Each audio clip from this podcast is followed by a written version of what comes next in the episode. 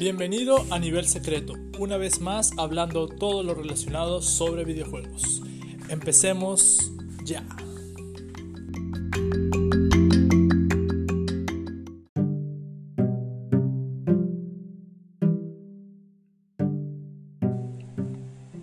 Posiblemente se ha llegado a tu mente que lo que estás realizando lo has visto con anterioridad en otro título, ya sea el salto, el sistema de combate, la forma como está expuesta la narrativa, y te da esa sensación de incertidumbre, duda o curiosidad.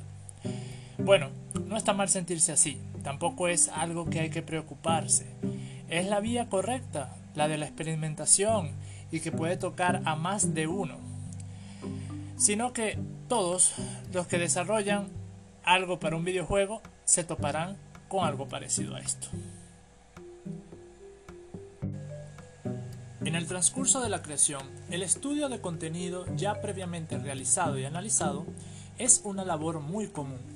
Aunque les sorprenda o no, también es ampliamente utilizado tanto en el desarrollo independiente como en el industrial. La mimetización, la búsqueda de una solución, puede partir de un concepto ya concebido.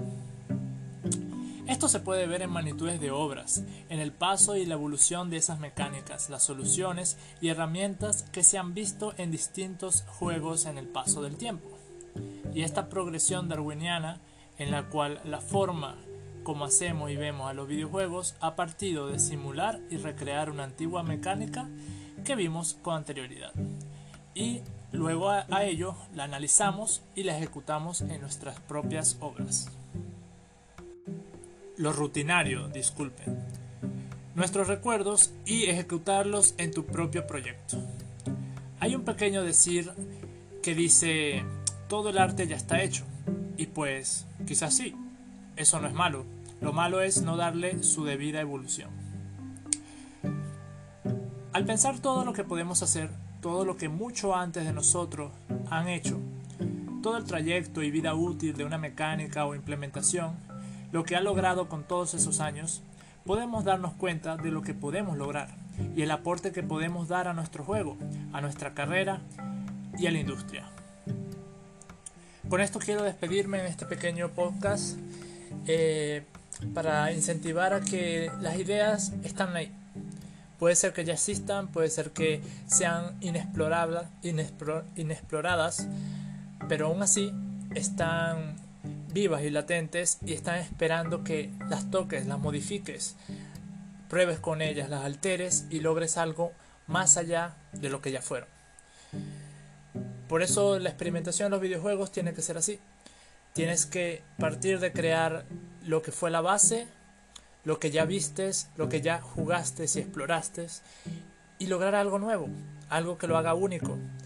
Eso es lo que hace a muchos de estos juegos actuales indies mecánicas que parece que nunca las hayamos visto, las hayamos jugado, pero por ahí tiene un pequeño, una pequeña esencia, una reminiscencia de lo que fue una jugabilidad anterior.